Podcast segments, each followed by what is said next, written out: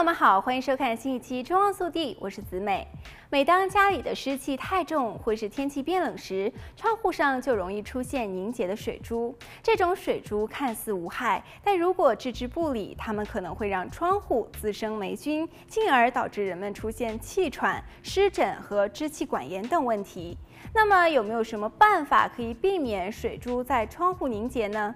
根据英国《每日镜报》的报道，在天气比较冷的月份，当室内的温暖空气遇到冷的玻璃窗时，窗户上就会出现一颗一颗的水珠。如果窗户没有清洁和保养，这些湿气就会催生霉菌，甚至在你家里四处扩散。对此，英国一家大型窗户供应商分享了几个秘诀，可以避免窗户出现水珠和霉菌。首先就是通风。如果家里非常潮湿，有水珠凝结和霉菌，最好改善室内的通风，试着定期打开窗户，让空气自由地流动，并让潮湿的空气离开家中。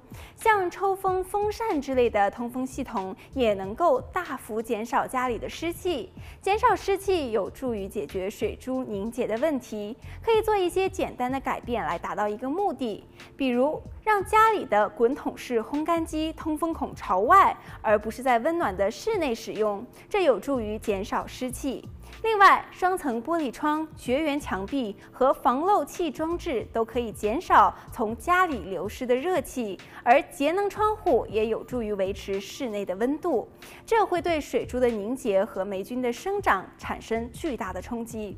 此外，让室内保持恒温，例如在天气冷时经常使用暖气，可以避免温度形成鲜明的对比，这有助于抑制水珠的凝结。因为当温差太大时，水珠就容容易凝结。那么，如何解决水珠的损害呢？万一家里的窗户已经因为湿气太重而有水珠凝结和霉菌滋生，也是有办法可以减少它们带来的损害。最好的方法就是使用能移除霉菌的清洁产品或是溶液来清理受损的区域。可以用一份漂白水与十份水混合自制溶液来清理这些区域。最后，无论窗户上的水珠有多小，它们都是不能忽视的问题，而且应该在影响人们健康之前妥善处理。好，本期节目到这里就结束了，我们下期再见。